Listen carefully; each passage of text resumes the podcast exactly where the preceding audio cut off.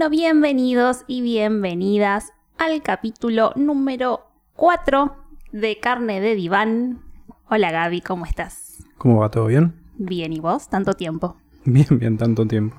Bien, bueno. Como si no nos viéramos casi todos los días. Más o menos. Bueno, seguimos con la cuarentena nuevamente extendida este Mm. fin de semana pasado. A quedarse todavía en las casas un poco más.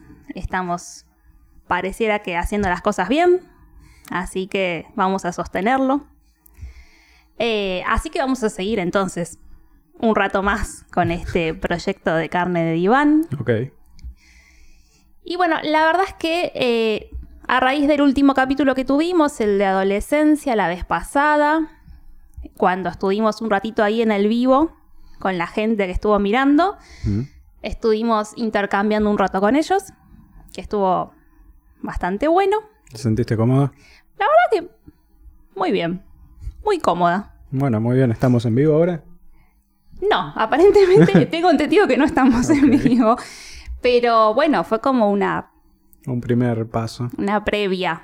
Yo creo que más adelante me voy a arrepentir de esto que estoy por decir, pero más adelante puede llegar a andar un vivo. ¿Con vos? Vamos. Siempre apoyo moral de todo. Gracias. Bueno, vemos, eh, no importa.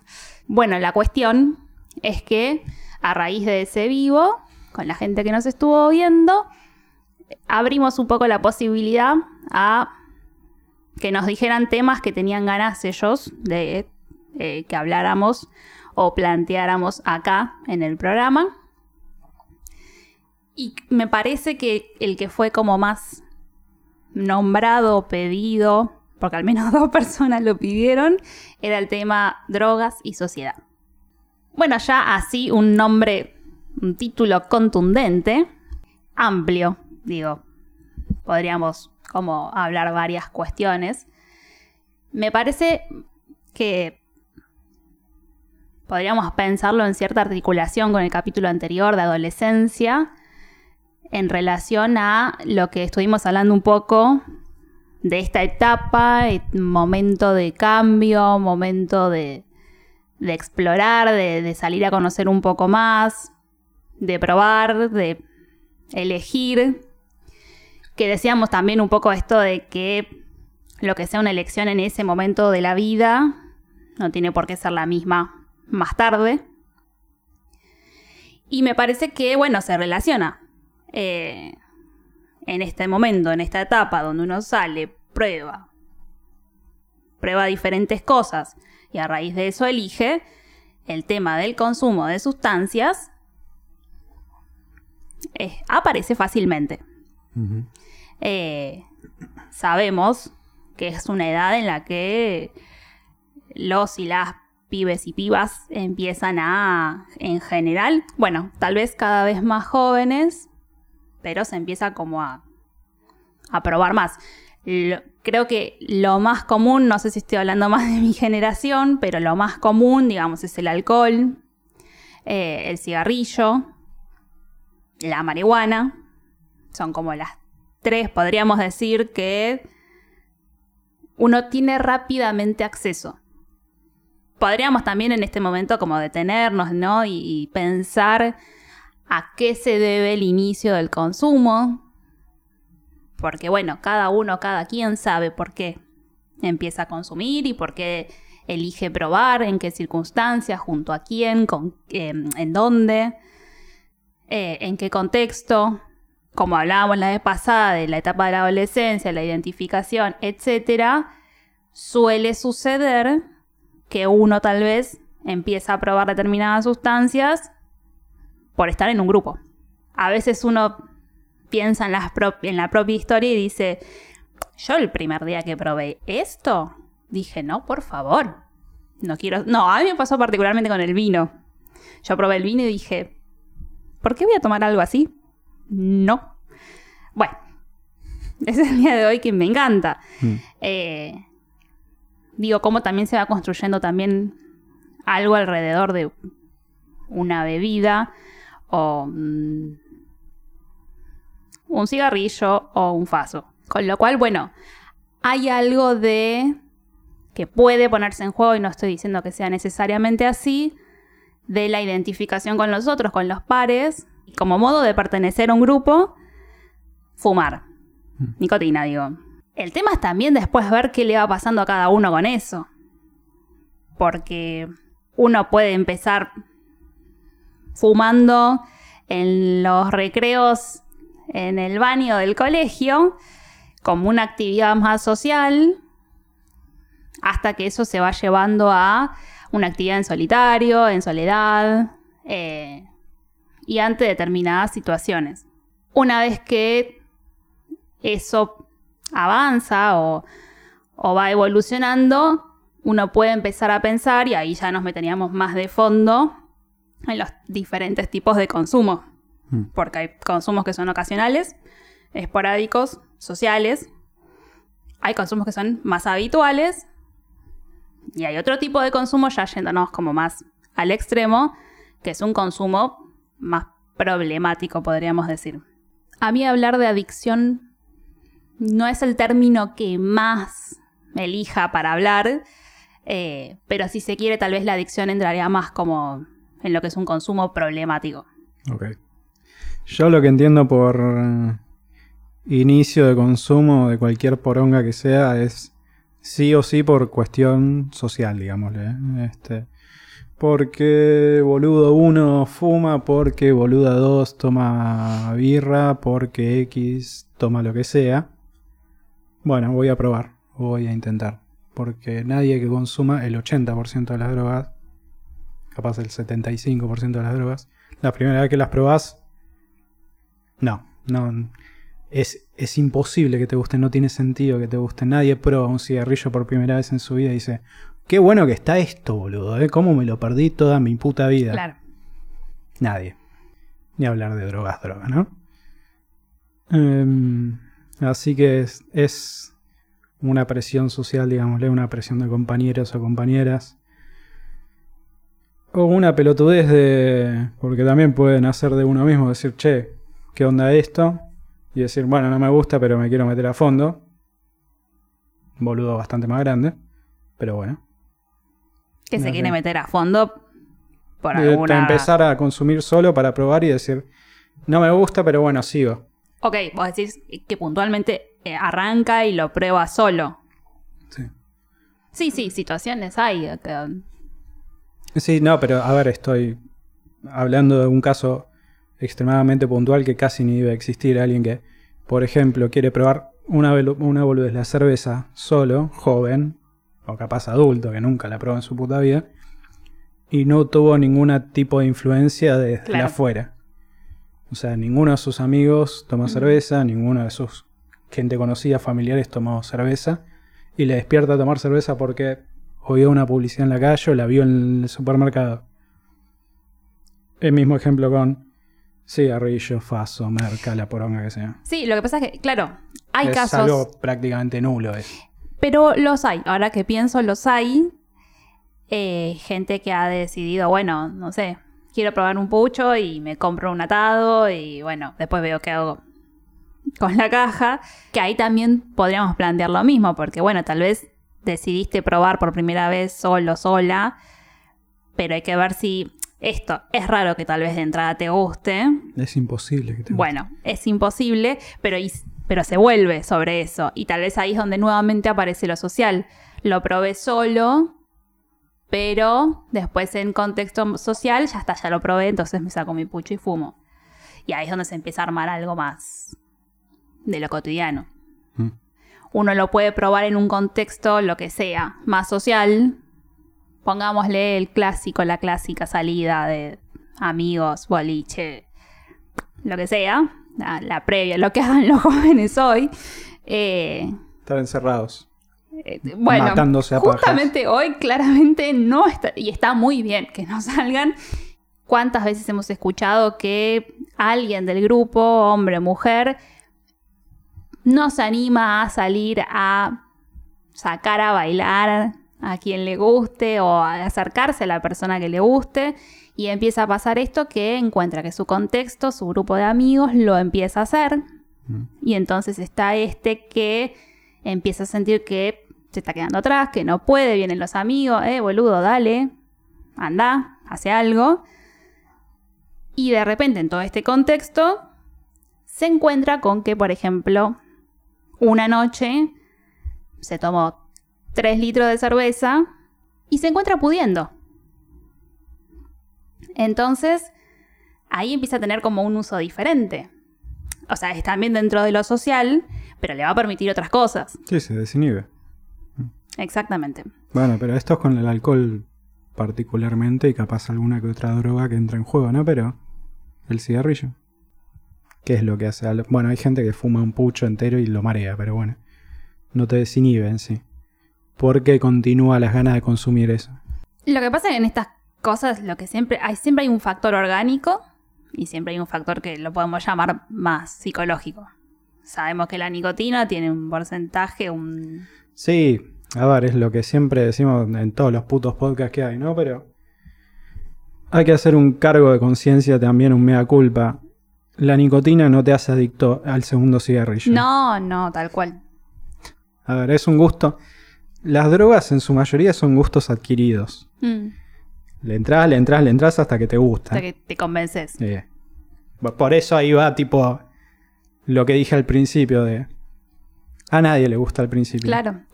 Bueno, Quiere fingir que le gusta. bueno, pero por eso digo que es un modo de pertenecer. Que lo que hace que vuelvas a eso es que perteneces. Hoy por hoy, no sé, salís a comer con tu grupo de amigos y de repente está el grupito que se levanta porque termina de comer y se va a fumar y uno quiere estar ahí y tal vez es un modo de estar. Prenderse un cigarrillo con esas personas. Mm. Por eso digo, cada quien sabe qué le pasa o no y lo puede querer saber, qué es lo que lo va llevando a eso. Y por eso empecé con lo de la adolescencia, porque es un momento tan particular donde uno está, lo que hablábamos, ¿no? De esto de que eh, uno va formando su identidad a lo largo de, toda su vida y va cambiando y qué sé yo.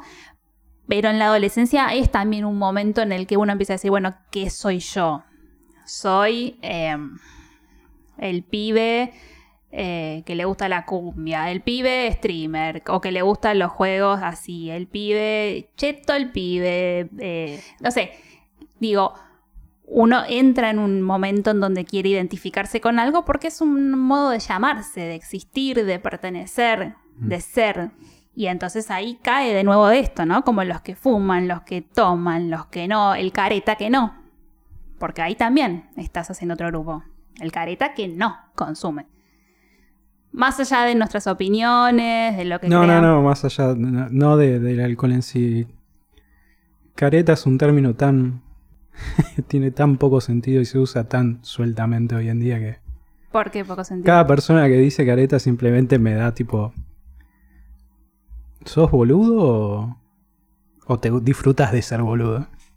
Pero ¿por qué? ¿A qué- qué- Porque se usa para cualquier... A ver, tenemos un pod, dos podcasts bastante escanábicos y es tipo, uy, estoy re careta o algo. Ah, ok, o sea que... ¿Qué significa careta estar sin fumar? Sí. Oh, ¿qué significa estar careta? Que no estás tomando. O Pasa sea, que- básicamente tu estado neutro estándar es estar careta, o sea, A es algo mí- negativo. Claro, a mí lo que me hace ruido, yo tampoco soy muy... Imagínate un chabón haciendo gimnasio así, de todo estallado, te mira, caminando por la calle, ah, estás re careta. Porque no estoy en el gimnasio. Claro. ¿Qué? No, a mí lo que me hace ruido, a mí tampoco es un término que me, me guste, ni lo comprenda, no importa. Pero careta me suena a quien es falso. Eh, por eso es una pelotuda. El que es careta es el que no es honesto. gen- O capaz lo estoy entendiendo mal, pero... eh, No, no, originalmente uso- significaba eso. Hoy en día es lo que se te cante el orto que signifique.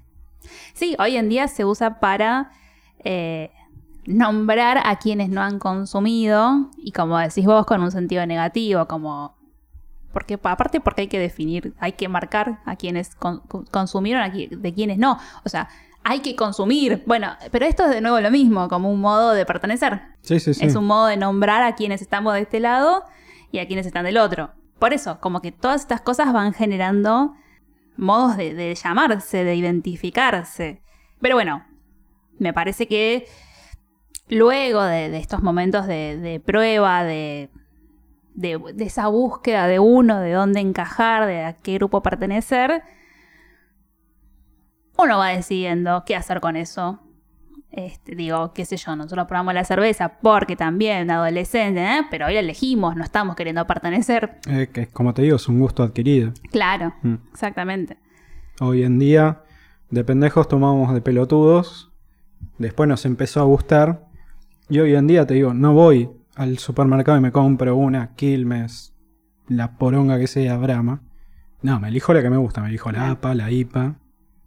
En otro contexto, podíamos salir a comer afuera y nos pedíamos una, una de la casa o cualquier poronga. Y desarrollás un gusto eh, particular, es como la comida. A ver, sabes qué te va gustando y qué variedad sobre una misma cosa te gusta.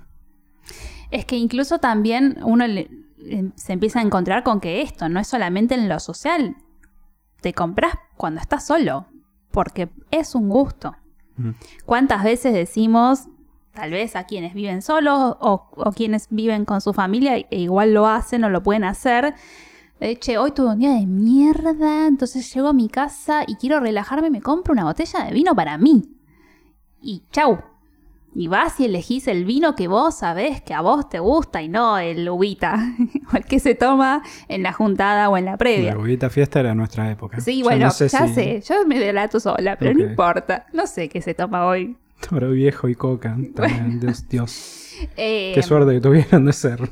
No conocer ciertas cosas. Pero podríamos decir que este tipo de consumo es un consumo esporádico, habitualmente tomamos, no tomamos todos los días. Eh, y me parece que es lo que, más lo que es más interesante es que no asociamos el tomar con algo en particular. No es que se acota a un eh, contexto en particular. Por ejemplo, no es que yo en general no tomo, pero voy a tomarme mis tres vasos para el podcast para relajarme un poco y hablar más libremente.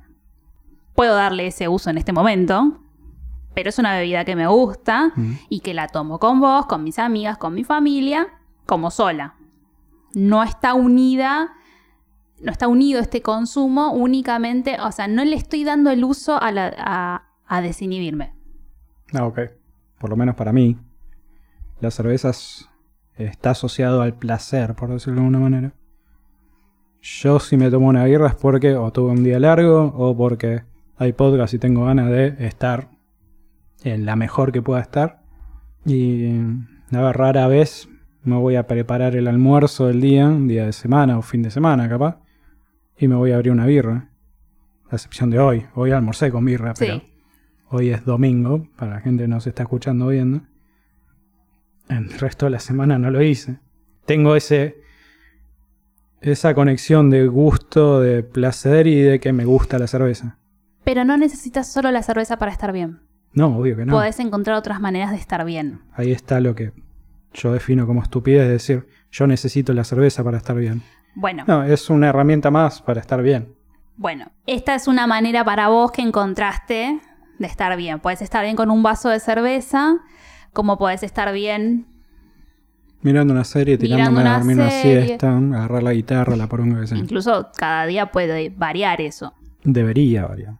Pero más o menos uno sabe de qué maneras uno se siente bien. No.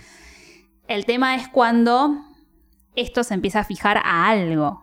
Entonces, vuelvo al ejemplo anterior. Solamente puedo acercarme a la persona que me gusta si previamente me tomé 3 litros de cerveza. Sí. Ahí es cuando empieza a volverse un poco más complejo. Porque entonces eso queda tan atado, tan asociado, que no existe posibilidad de acercarse a esa persona sin ese consumo previo.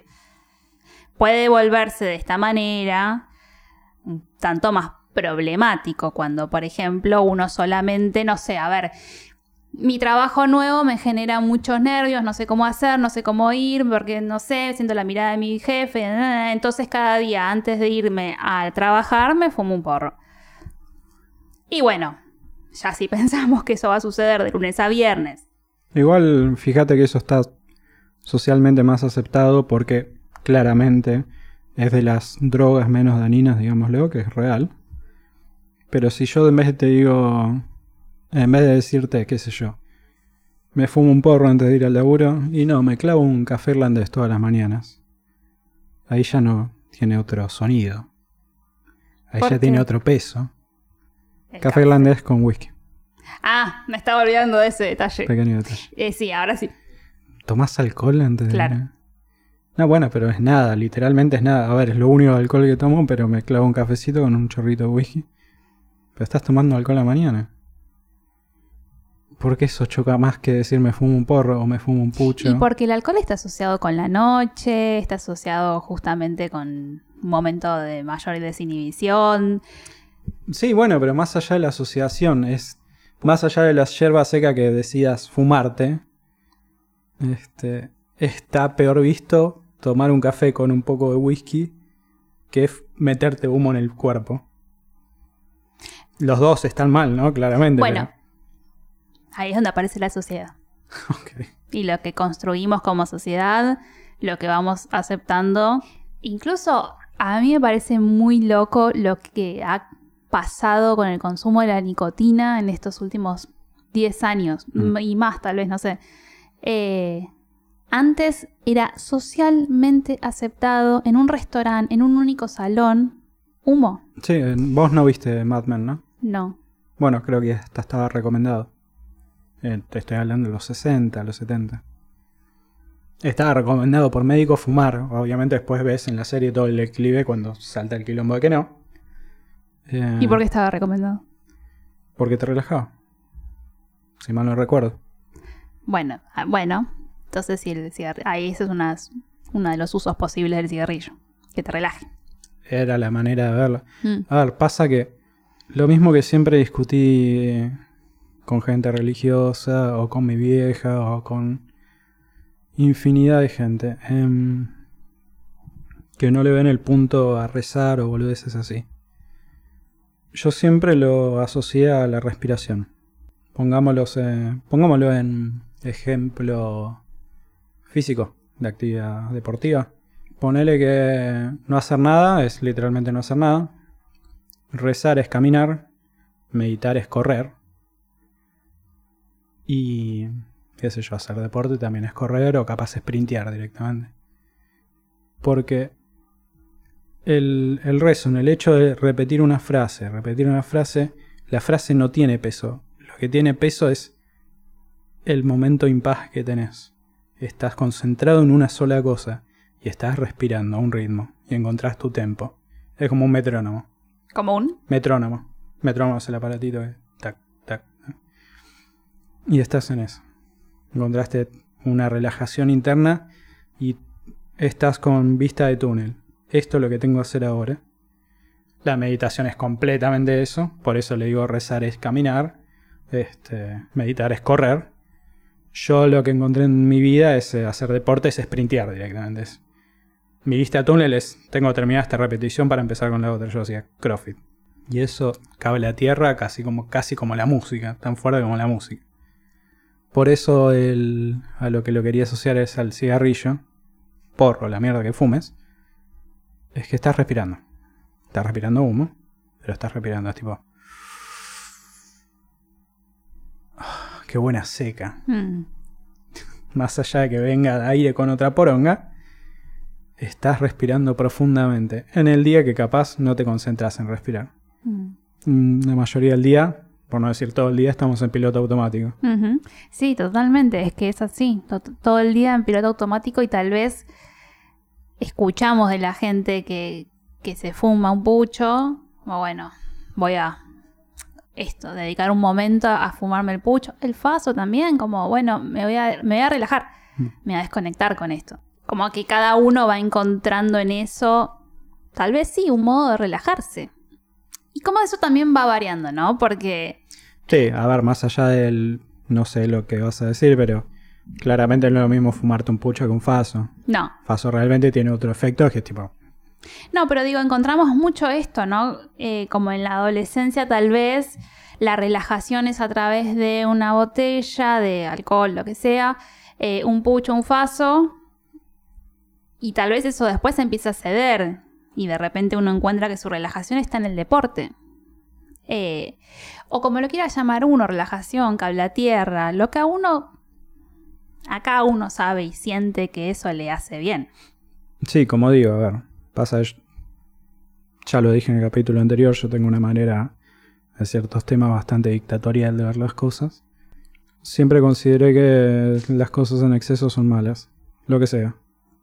Tomás 15 litros de agua por día. No sé cómo van a estar tus riñones porque no tengo ni puta idea, no soy médico ni científico ni poronga.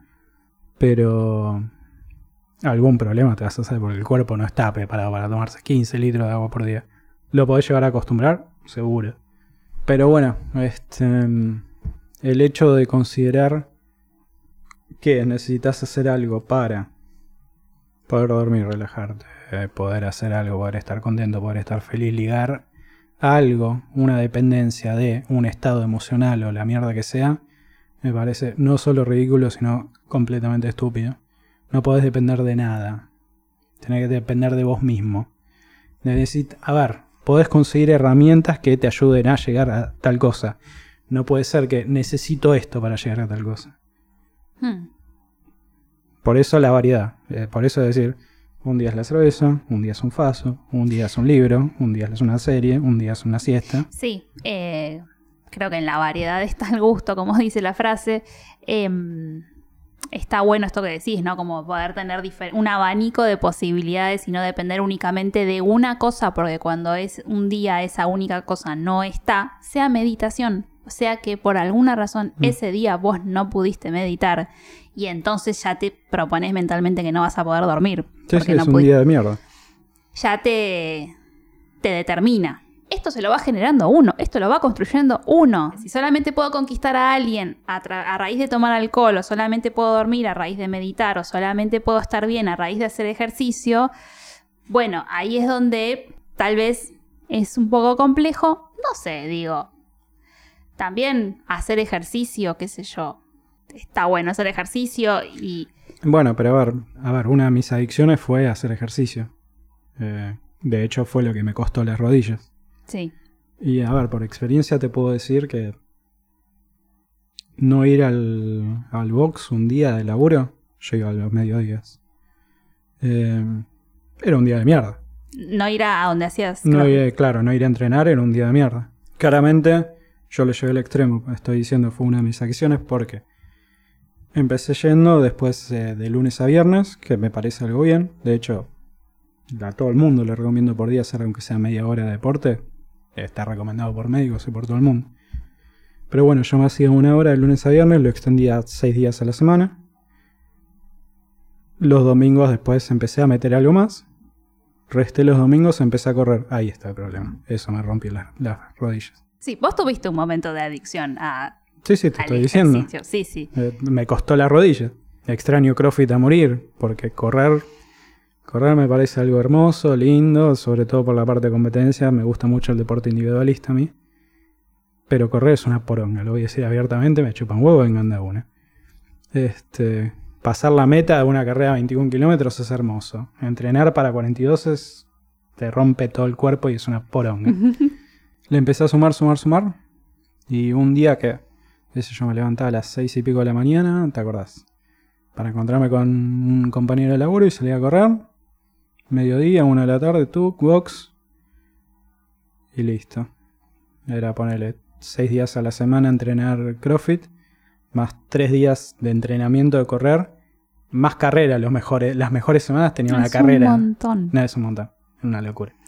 ¿Y cómo se modifica la vida? Porque. Mi vida era eso.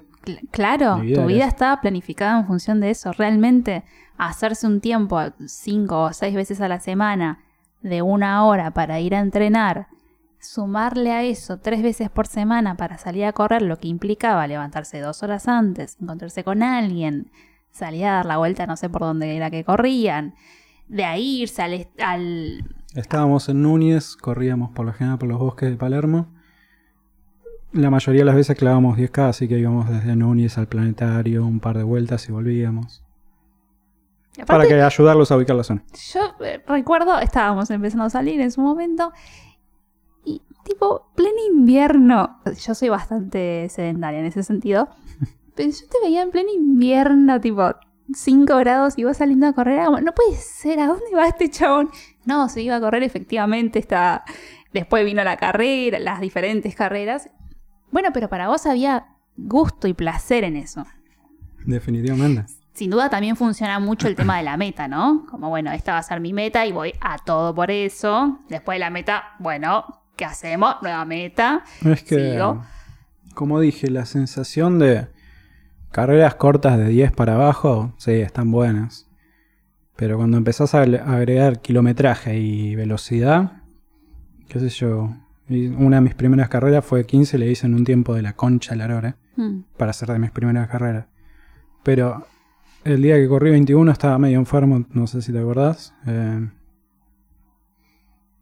y correr durante casi dos horas, un, capaz, no me acuerdo cuánto fue, pero estaba medio del orto ese día.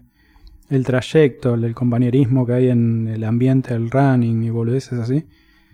A ver, me emocioné mucho durante el recorrido porque, creo que te conté, eh, es una distancia muy larga, por ende pasas por muchas partes y ver una pareja de viejitos a las 6 de la mañana, a las 6 de la mañana, a las 7 y pico, 8 de la mañana, cerca de 9 de julio, con carteles diciendo vamos chicos a todo lo que pasaban. ¿Qué haces despierto a esta hora un domingo para bancar a, lo- a la gente que está corriendo? Está del orto, peor que nosotros, pero bueno. Bueno, Aguante- pero aguante es- vos, Es un entretenimiento, sí. Em, pero bueno, Qué raro que suena ahora en cuarentena todo eso. Sí, Porque mal. me dijiste un par de viejitos y fue como, no pueden. no deberían estar. Bueno, cosas como esa, ver a alguien que se cae y toda la gente que para para ayudarlo, Mm. ayudar a alguien que tiene dificultad. Se ve eso. Sí, bueno, yo eh, para la 42 estaba lesionado, pero me iba a encontrar con un chabón y iba a correr los últimos 6 kilómetros, porque Sí. ya la había pagado. La pagué a principio de año, que fue cuando confirmé que estaba lesionado. Mm. Llegó fin de año, lo- con un compañero de laburo le, lo íbamos a acompañar a correr los últimos 6. Y no llegaba y no llegaba y verlo lesionado corriendo. Se rompió el medio del recorrido, cayó como 40 minutos más tarde de lo que tuvo que haber llegado a los últimos 6. Y calzárselo al hombro y correr con él. Más allá para la foto y la pelotudez, es tipo, Acompañarlo a él. obvio. Eh, pasa que, de nuevo, me gustan mucho los deportes individualistas y toda esa movida, pero el logro y la satisfacción personal y la historia que marca en vos haber hecho una, digámoslo de una manera pelotuda, proeza, que no tiene que estar ligada al deporte, puede ser cualquier cosa, puede ser armar un tu- estudio en tu casa, puede ser eh, haber terminado una carrera, puede ser la poronga que sea. Correr 42 kilómetros. Muchísima gente lo hace. Cuando ves toda la población del mundo, es un porcentaje muy chico. Es Mm. tipo. Es una diferencia decir, yo fui maratonista. Yo no puedo decir eso, pero bueno. Hice media maratón legalmente. La maratón es con los 42. 42, media maratón es 21, que eso lo completé y me lesioné. Mi máxima distancia en solitario fue 30 kilómetros. Pero no está registrado en ninguna parte. No importa. No, bueno, pero de nuevo, no es lo mismo correr 30 kilómetros solo y decir, listo, te sonó el reloj y llegaste a pasar el... ¿Cómo se llama? El círculo, no, la, el arco.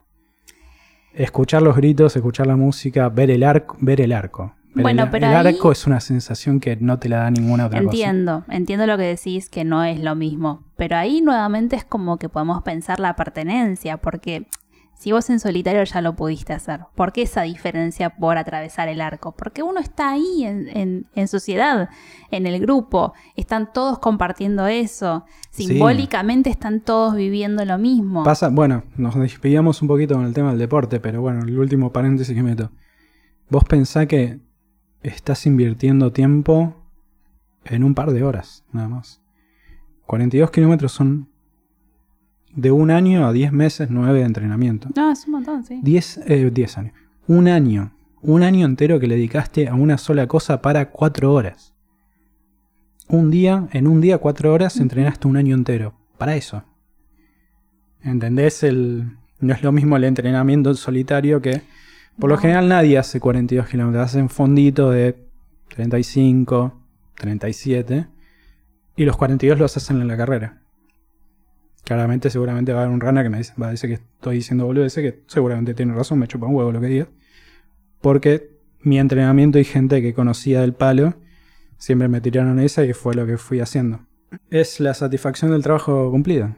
Sí, sí, sí, entiendo. Completamente coincido. Eh, pero bueno, también está este factor, me parece, de, de- del estar todos ahí. Esto que decís vos, de ver un grupo de vie- una pareja de viejitos que está con un cartel alentándolos, como hay algo de lo que se genera ahí en el vivo, en el momento, en el compartir todos lo mismo. Sí, no es lo mismo que estar solo. No, obvio. Que consumir en tu casa solo o estar en una cinta solo en tu casa Bueno, no solo es una imagen triste de fondo, sino que replanteate un par de cosas. Bueno, eh, por eso me parece que mm, no está mal el ejemplo que vos traes en, en relación a esto de, de- de, entre comillas, adicción al deporte, porque en realidad, No, no, es una adicción, no es comillas. bueno, en realidad hay un montón de adicciones que tal vez no son tan conocidas, pero este ejemplo que vos pones del agua, hay mucha gente que tiene este tema de, por ejemplo, ser adicto al agua. eh, de hecho, termina siendo una enfermedad, es, es muy grave, ¿no? es muy complejo, muy delicado. Eh, como está también lo que es la adicción a la comida, digo, hay un montón de adicciones que uno puede pensar y entonces ahí ver qué se pone en juego en cada quien, ¿no? Pero bueno, estábamos hablando un poco de esto de cuando un consumo se vuelve, llamémoslo más problemático en relación a esto, a que uno depende únicamente de eso para determinado fin, pero además que implica un riesgo. Porque cuando ya hay un riesgo de por sí, de, de- de por medio, eso se vuelve muchísimo más complejo. Eh, porque no sé, uno puede necesitar un faso para estar tranquilo y relajado, pero de repente, y hay muchísimos casos, el faso te lleva a determinados accidentes. Entonces, Mm. por estar relajado, para estar más flexible y más suelto, Sí, bueno, a ver. También hay gente boluda de por sí. Es como el alcohol. Hay gente que no sabe fumar, hay gente que no sabe tomar y hay gente X. ¿Qué sé yo? A ver, Facu realmente con, con el Faso funciona a 10 puntos, es increíble. Más allá de que considere que fuma demasiado. Pero lo único que lo he notado es que a veces se cuelga mucho, pero más allá de eso, Bueno, no, es que sale a pasear al perro y lo pisa un auto. obviamente Hay gente que se fuma un faso y se cae del balcón. va a depender de cada persona eso. y cada situación. Cada uno considero que tiene que aprender a conocer su cuerpo, que es un trayecto que lleva años eso. No es en dos meses. Aprendí cómo soy, quién soy, qué me gusta. Este, por ende, tenés que saber tus limitaciones y saber, tenés que saber cuándo parar. Mm. Con el alcohol, con el faso, con el cigarrillo, Pero con bueno, merca y todo lo demás. se aprende con la experiencia y la experiencia a veces te lleva a situaciones muy riesgosas, por eso. Sí. Pasa que no es obligación aprender de todo. Es algo que el, la pers- el humano debería saber. Todos decimos, nos gustaría irnos de este mundo con las armas humeando. Sí, pero las armas humeando dentro de, ese, de esa metáfora boluda está inyectarte heroína. Y no es algo que está bueno. Mm. Mm. Pero bueno, qué sé yo. Sí, me parece que es complejo porque, qué sé yo, me acuerdo de una conversación que tuvimos hace mucho, pensando en un futuro muy lejano, de, de una- un posible momento donde uno se encuentra siendo padre, madre y que a los propios hijos les empieza a pasar una, este tipo de situación en la que se encuentran probando y, y está esto de, bueno, es parte de la vida, como todos pasamos por esto y sabemos que es una etapa que está y que no la, no Sí, la es vamos a evitar, pero entonces uno no sabe qué llega a las manos de esa persona y entonces Sí, a qué se expone. sí, sí, claramente Digo- tenés razón. ¿eh? No, no, claramente tenés razón. Digo, incluso nosotros pudimos haber accedido a diferentes tipos de, de- de consumos, de sustancias, y que, bueno, está también en cada uno por dónde va. Creo que dijiste algo muy importante. eh, que capaz pasó medio por arriba es a qué consume cada uno. Y no significa tipo ir a tu dealer o la poronga que sea y decirle quiero tal cosa. Porque el chabón te puede vender A por B. De hecho hubo un caso, capaz ustedes eran muy chicos o la gente de mi edad se lo recuerde, de un boliche donde se fallecieron siete personas, si mal no recuerdo eh, fiesta electrónica por tomar rola. Porque vendieron una tanda que no había que vender. No me acuerdo qué poronga tenía la rola, que los mató. eh, pero precisamente es eso, no sabes qué te está llevando el organismo. Mm.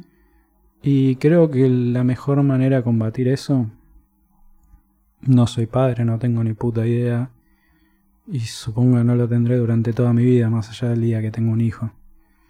Em, es información, es hablar. Es... eh, Claramente hay cosas que no puedes detener ni frenar, más allá de que ya vuelvo a repetir, yo tengo una visión un poco dictatorial con ciertos temas como este pero creo que la mejor herramienta es eh, estar informado y la educación. Decirle, escúchame, vas a salir, te tomas 15 rayas y te cago a piñas. Aunque seguramente ya vas a estar muerto. Le pego al cajón. Este. Pero. Nada. Capaz no estaría mal. eh, aprender un poquito sobre el tema. Porque una cosa es consumo eh, desmedido y otra cosa es tipo consumo por diversión que podemos discutir si está bien o está mal. Pero así como te digo, no es lo mismo una persona que se toma dos rolas en toda la noche en una fiesta electrónica a la que se toma 20. Ujú. Ahí está la diferencia. Saber dónde medir. Saber dónde. Hasta acá estoy bien, no necesito más. Más estaría bueno, estaría malo, no lo sé. Listo, hasta acá llego. Y Bueno. saber de dónde viene. Principalmente por. Sí, eso sí. No, pensaba esto que decías, eh, aprender a medir, lo que decíamos recién, uno aprende a medir a, a a medida que va justamente experimentando. Pero me parece que está bueno esta- esto que decías recién. Y de hecho fue uno de los comentarios, no me acuerdo si en- cuando estuvimos ahí en Twitch, en el vivo de- del capítulo anterior, o si fue un comentario en algún video, no recuerdo, no importa, lo leí en algún lugar que hablaba un poco del, de, no me acuerdo las palabras textuales, pero de eh, conversar esto con los padres, Mm. De qué pasaba, de si había aceptación de parte de los padres, si se blanqueaba o no el, el consumo. Bueno, obviamente hay un, no sé, depende de un montón de cosas, pero esto que vos decís me parece sumamente interesante, sea desde la mirada más paterna materna, o sea, la mirada desde hije. ¿Puedo, Bueno. met- puedo meter un paréntesis ahí? Sí. Este, chicos y chicas, no esperen que sus padres tengan todas las respuestas. Porque ustedes seguramente o están en el colegio o están en la facultad. Si están en la facultad y le están preguntando cosas a los viejos, bueno. Es raro. Puede pasar. Pero bueno, es, eh, ¿ustedes les enseñaron cómo ser padres en el colegio? No, sus padres están aprendiendo con ustedes. A menos que ya sean el tercero o el cuarto, ya, ya te caíste un par de veces y les chupó un huevo. No, incluso, eh, qué sé yo, son generaciones diferentes, siempre tener como presente eso, ¿no? Como tal vez en la generación de nuestros viejos o los viejos de quienes están escuchando, esto funcionaba de otra manera o... Siempre estuvo el consumo, ¿no? Pero digo, o sea, hay como que tener presente varias cuestiones, la historia de los propios padres, porque pueden, cada uno tiene su historia y entonces a raíz de eso lee lo que le puede estar pasando a un hijo.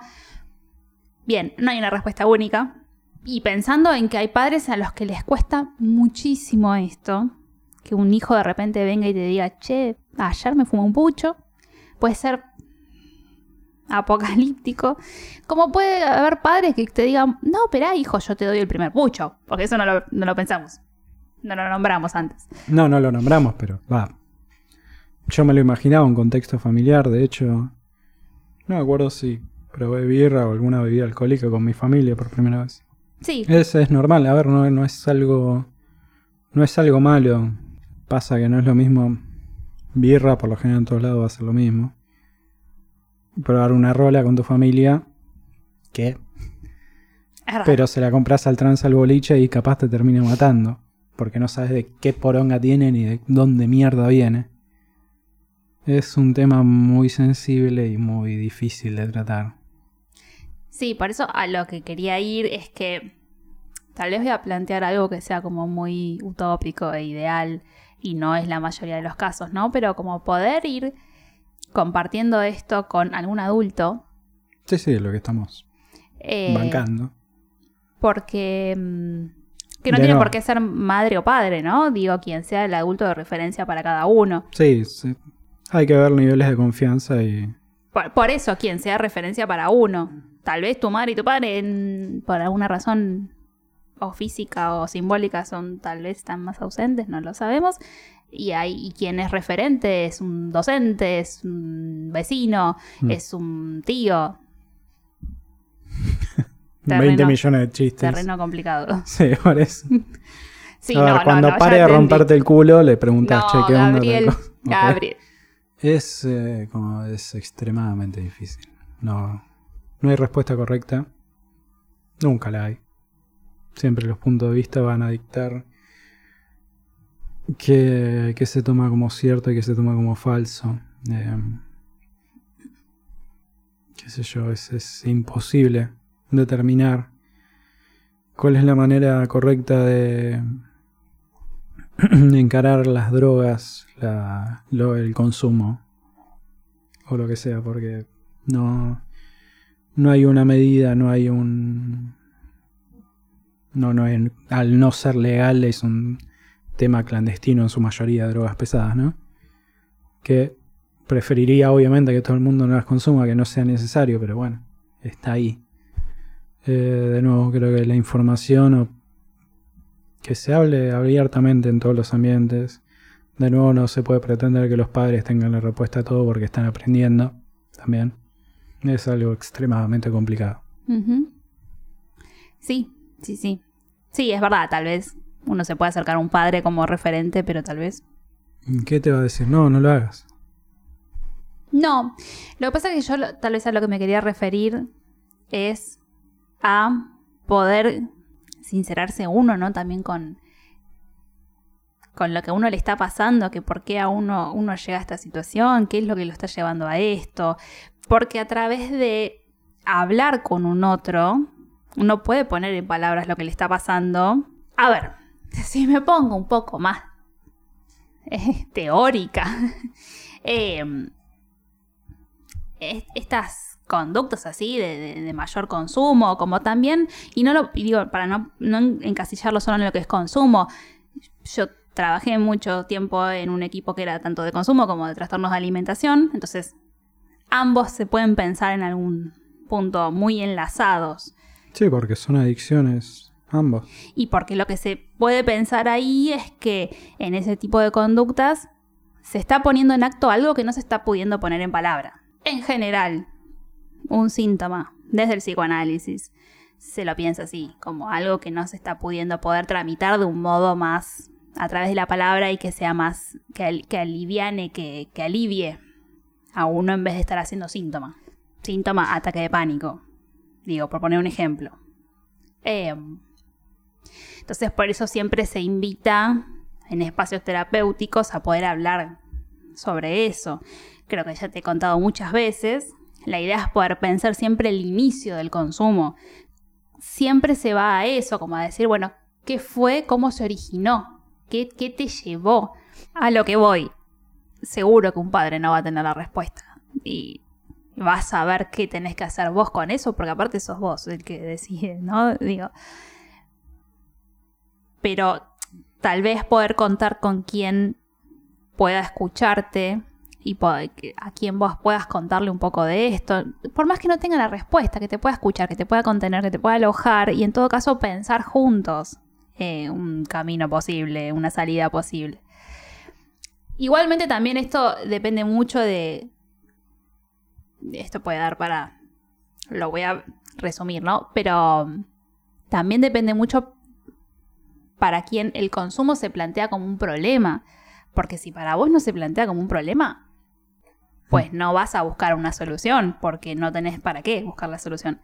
Eh, por eso pasa mucho que pacientes que llegan así al análisis, muchas veces con los adolescentes pasa mucho que los traen sus padres. Te traigo a mi hijo porque consume. Y vos Sí. lo sentás al pibe y, ¿y qué te pasa? No, nada. Porque para él eso no es algo problemático. Sí, bueno, pero como dije antes también, también de la educación de los padres, te llegan al, al hijo porque consume. A ver, Mateo, ¿qué hiciste? Y nada, me encontraron cuatro gramos en la mochila. Que no es nada. ¿Entendés? No es que. Faso, marihuana. Sí, sí, sí. Este, está bien, de nuevo, yo diría que esperes hasta los 18 más adelante. Y no es que 18 es la edad mágica pajero, es que 18 es que ya estás más desarrollado en el cuerpo. Te querés meter humo en el cuerpo, esperá a ser un poco más grande que se desarrolle todo piola. Pero bueno, eso. Bueno, nada. Este, cada uno lo va viviendo de, diferentes maneras. eh, y hay que ver también qué nos va pasando después. Eh, digo, a lo largo del tiempo. No es que porque un mes consumiste un montón hay que pensar que es problemático. Bueno, no, tampoco es apresurado y de un modo ansioso. Como hay que ir viendo y pensando qué le va pasando a uno. Y me parece que también, y en relación un poco a, a la idea de la sociedad, eh, creo que si bien estuvimos mencionando un poco esto de que la sociedad presta un acceso fácil al consumo o a- al menos a probar, después es la sociedad la que te juzga. Sí, obvio. Entonces está esta doble lectura, lo cual es bastante complejo porque entonces nada, podemos meternos a pensar en cómo la sociedad todo el tiempo necesita crear estos personajes que luego sean excluidos. Sí. Es el consumismo general, a ver. Las publicidades de Coca-Cola están en todas partes y son obscenas. O sea, te quieren meter Coca-Cola en la garganta con botella Sí. toda incluida. Eh, todo muy lindo. La sociedad, eh, ministros, gobiernos te dicen que consumir está mal, pero sigue habiendo lugares donde vas a comprar, dealers y toda la poronga. Hay gente que sigue yendo a casas tomadas y compra lo que poronga sea que tenga que comprar. Y la casa tomada no es algo escondido. De hecho, había una en Casa Independencia. En Casa Independencia. en- de hecho, había una en Calle Independencia. muy grande. Y había un policía en la esquina. Sí, Y sin embargo, la gente entraba. Era un shopping, era tremendo. Bueno, la policía no es justamente... La policía de- debería ser una fuerza que cuida al ciudadano en sí. Pues no. Que no lo sea en Argentina es, un, es, No, es claro. otro tema y es Ujú. que implica es otro tema. Porque obviamente no solamente podríamos hablar de consumo, sino también de la trata, digo. Oh, bueno. A ver, bueno, pero estamos metiendo el tema sociedad. Es tipo. La sociedad es la que te juzga, pero es la precisamente la que te vende. Claro. Es- no, no podés estar de los dos lados. Pasa que todos nos comemos la. Usemos ese término pelotudo, la careta de la sociedad. De decir, no, consumir está mal, pero por abajo de la mesa te está pasando una bolsa de cinco. Por eso, exactamente. Bueno, el otro día escuché una frase que me gustó, va, me dejó pensando, que eso es lo que más me gusta, de este actor Rodrigo de la Serna, Mm. que hablaba de gente que por diversas razones ha estado en prisión y todo el sistema que se está empezando a instalar de la resociabilización, de cómo reinsertar a aquellos que han estado en prisión, y etcétera. Le preguntaban en relación a esta serie Ocupas, que creo que es la historia de una casa tomada, no sé bien porque no la vi, eh, pero también hizo el puntero, digo que están me Tiene parece que data. relacionadas, y mm, hablaba de, de esto también, como de la necesidad de parte de la sociedad a que haya gente marginada. Y no son solamente los presos, son los locos también. Porque Sí, los locos son los que se marginan en un lugar donde hay... eh, Guardarlos ahí, que vivan ahí. Los hacen mierda, casi que terminan muriendo. Muchos mueren. Pero lo que genera, viste, eh, desprolijidad en la sociedad, vamos a mejor mantenerlo marginado. Sí, sí, obvio. De hecho, a ver, obviamente el consumo, la droga y todo lo que conlleva me parece tristísimo, pero como la gente con problemas mentales me parece no hay comparación. Es, es un nivel de marginidad global incomparable. ¿Cuántas veces te cruzaste a alguien en el subte a los gritos hablando de lo que se le ocurra, religión o la mierda que sea? Por, por lo general es raro, siempre está ligado bastante a religión. Mm, mm. Eh, no por algo eh, No, es que es muy común el malo, es, es común, sí. Mm. No, vos sabrás mucho- mil veces más que yo el por qué, pero nada. Y decir, uy, este loco de mierda, o alejarte y todo, O ¿Cuánta- miedo. o miedo. ¿Cuánta gente se le va a acercar a ese pobre hombre o pobre mujer a decirle, che, No preguntarle qué necesita, por lo menos deliberar, che, qué debería hacer con esta persona. Eh, No, es como que uno se pone nuevamente y reafirma ese lugar de, de, no te me acerques, No, yo no, me voy entonces. pero el problema es que toda la sociedad lo hace, hasta la gente que debería ayudarlo, ministerios, eh, claro. hospitales. Sí, Bueno, nada, me parece un tema mucho más pesado. sí. Ese. Pero bueno, esta es como esta doble vertiente de la sociedad. eh, Pasa que queremos todo diluido siempre. Necesitamos todo diluido y tipo eh, en cucharas pequeñas. Los videojuegos hacen violentos a los niños. bueno, El rugby hace violentos a los hombres. eh, y miles de cosas más. Lo que pasa es que es muy difícil cuando se hacen estas dobles lecturas porque después, por ejemplo, necesitamos legalizar el autocultivo por razones de salud, etcétera, etcétera, y no, Es que eso es real. y no porque lo que se vende de la marihuana es que te, te atrofia, te vuelves un pelotudo. Pasa que la mala publicidad del autocultivo y esa poronga es que. eh, no, porque quieren fumar faso todo el día. No, hay gente que realmente lo necesita. Claro. A ver, Mamá Cultiva es una organización que admiro desde hace mil años.